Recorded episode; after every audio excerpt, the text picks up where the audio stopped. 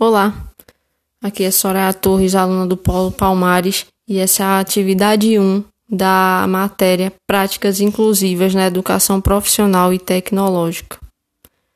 De fato, o mundo é repleto de padronizações, feito para as pessoas que não possuem qualquer tipo de deficiência, e isso é facilmente identificado. Exemplos não faltam seja as calçadas sem rampas que prejudicam os cadeirantes, seja a falta de sinalização horizontal para os que não enxergam, a configuração das cidades é apenas mais uma barreira na vida das pessoas com algum tipo de necessidade especial. Embora haja um nítido avanço nesse viés da inclusão social, é notório que ainda se precisa avançar muito para promover a inserção dessa parcela da população na sociedade global.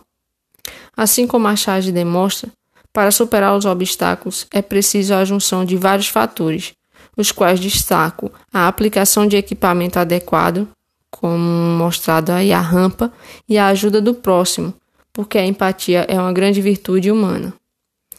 A minha grande crítica está embasada na citação de Oliver Isarb Gary, acerca dos benefícios dados a apenas algumas das pessoas com deficiência, enquanto outras são simplesmente deixados de lado.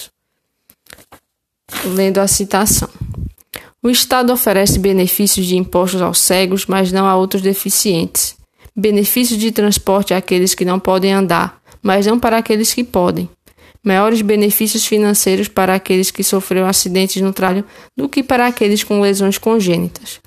Isso não é, um, não é sem intenções, mas uma tática deliberada que o Estado desenvolveu para lidar com outros grupos e a qual pode ser resumida da regra dividir para governar. Vemos aí um caso de quase uma antologia, porque como é que você quer incluir e acaba excluindo? A minha grande crítica está embasada nessa, nessa citação encontrada no texto. Obrigada.